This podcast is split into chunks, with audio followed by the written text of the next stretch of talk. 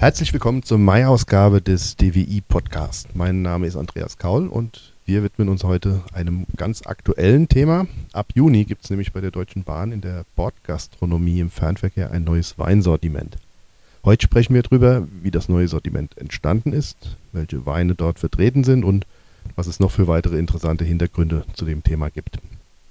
Aber bevor wir uns der Bahn widmen, noch ein kurzer Nachtrag, denn in unserem letzten Podcast im April haben wir mit dem Winzer Georg Rumpf gesprochen. Und an dem Tag, als wir das Gespräch aufgezeichnet haben, war es frühmorgens bei ihm sehr kalt, so kalt, dass er sich nicht ganz sicher war, ob es dadurch zu Frostschäden an den gerade ausgetriebenen Reben gekommen ist.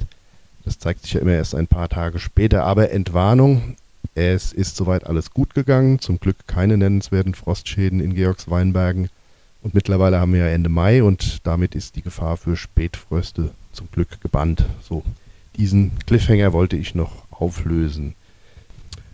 Und nun aber zu unserem heutigen Thema. Ich bin nach Frankfurt gefahren zur Deutschen Bahn und sitze jetzt zusammen mit Milena Terhöven. Hallo Milena. Hallo, vielen Dank für die Einladung in den Podcast. Ich freue mich sehr, heute hier sein zu dürfen. Du bist bei der DB Fernverkehr AG zuständig für die Bordgastro. Wie kann man sich deinen Job vorstellen?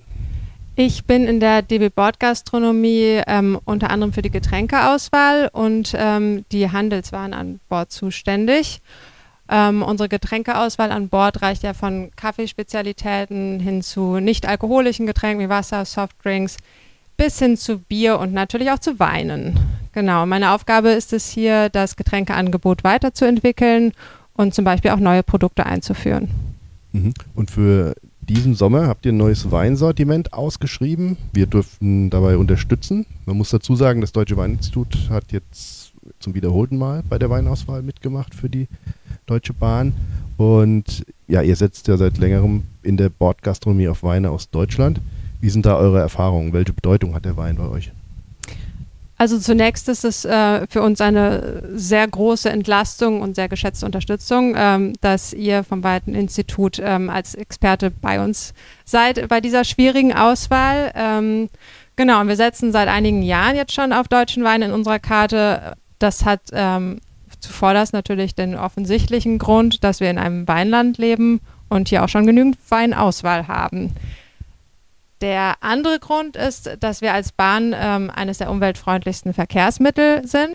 Ja, und diese Nachhaltigkeit soll sich natürlich auch in unserem gastronomischen Angebot widerspiegeln. Und ähm, deshalb setzen wir seit mehreren Jahren jetzt auch vermehrt auf ein nachhaltiges Speise- und Getränkeangebot. Das bedeutet für uns ein höheres Angebot an Bioqualität, an vegetarischen und veganen Gerichten sowie die Auswahl von regionalen Produkten, wie zum Beispiel Wein. Und das Kundenfeedback hierzu ist auch wirklich positiv. Ähm, unsere Gäste schätzen es sehr, dass wir deutschen Wein anbieten und ähm, ja, diese Entwicklung grundsätzlich auch willkommen heißt bei uns.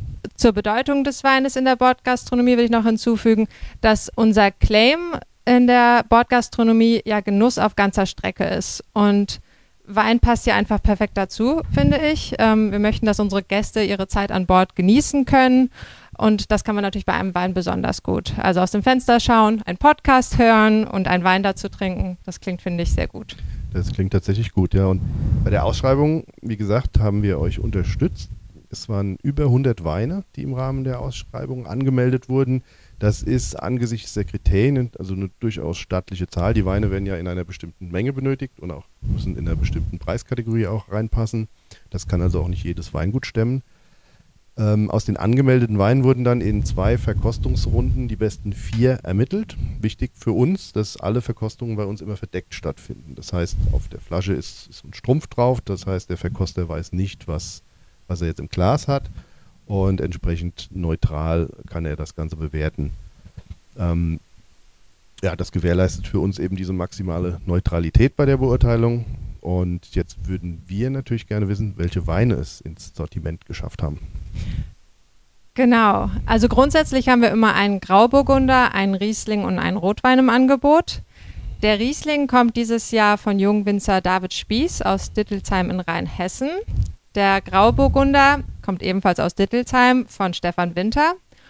Und der Rotwein kommt von Heinrich Gies, ein Weingut, das von äh, den vier Jahreszeiten Winzern übernommen wurde. Und zu guter Letzt haben wir für dieses Jahr, ähm, für drei Monate im Sommer, noch ein Bio-Rosé von Jungwinzer Sebastian Erbeldinger aus Bechtal. Schade ist natürlich, dass wir keine Winzerin dabei haben, aber letztendlich war es eine Blindverkostung und das ist das Ergebnis.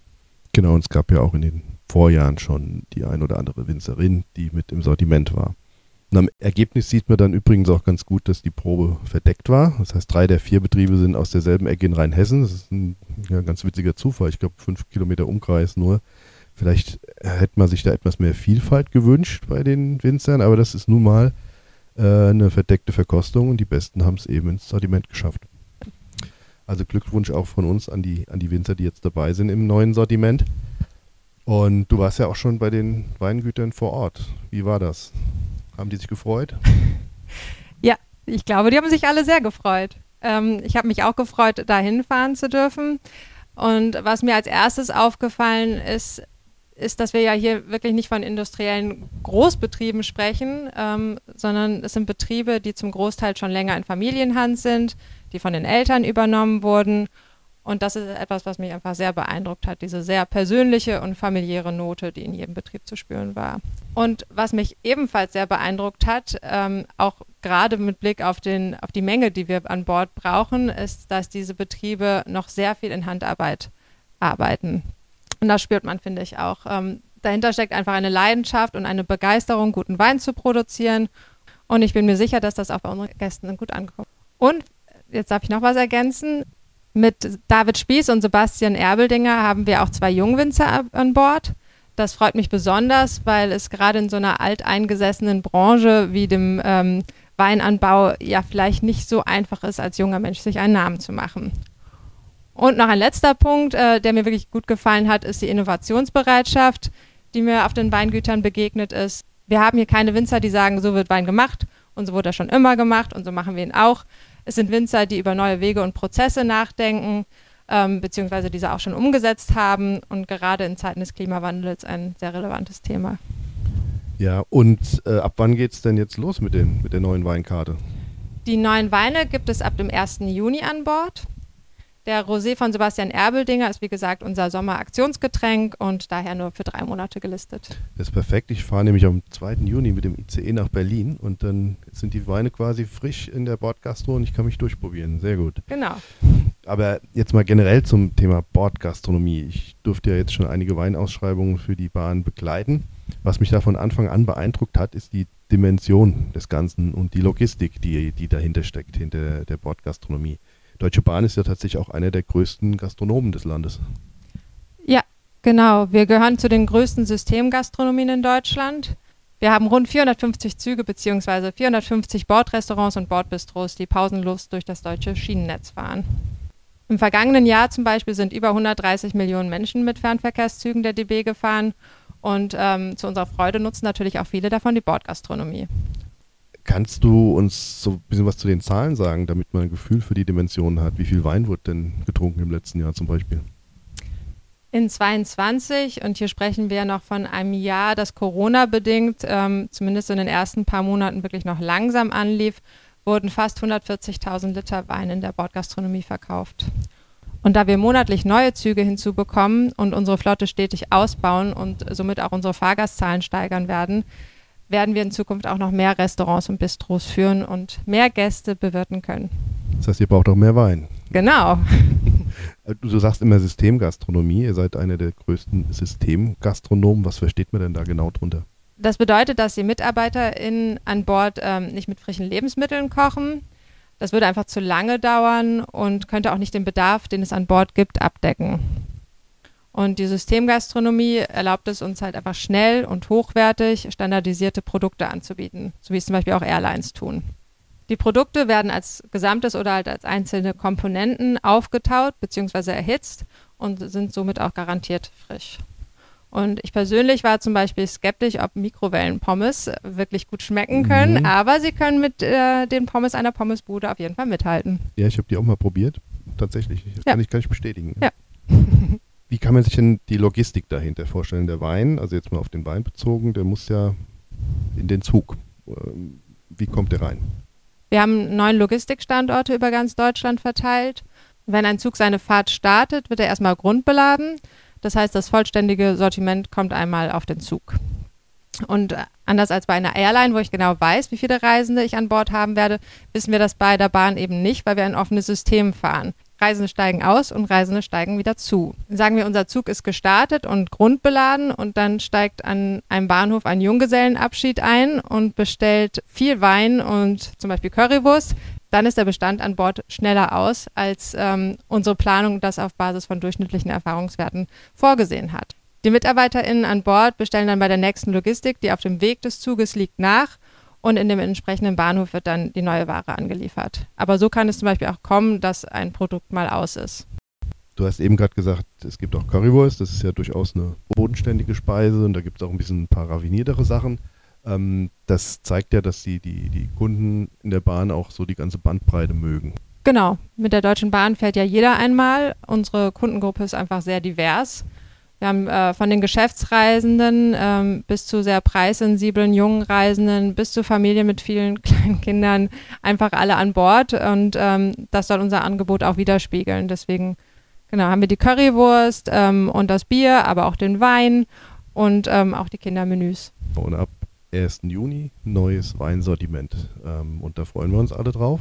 Ich bin gespannt und ich gehe schwer, schwer davon aus, weil ich kenne die Weine ja, ich habe ja auch mitprobiert dass die Kunden die Weine mögen werden. Das sind äh, alles vier sehr leckere Sachen. Und ähm, ja, Milena, ich danke dir für das Gespräch, für den Einblick in die, in die Logistik. Wie gesagt, das, ich finde das immer wieder sehr beeindruckend, dass man da mal hinter, hinten dran schauen kann.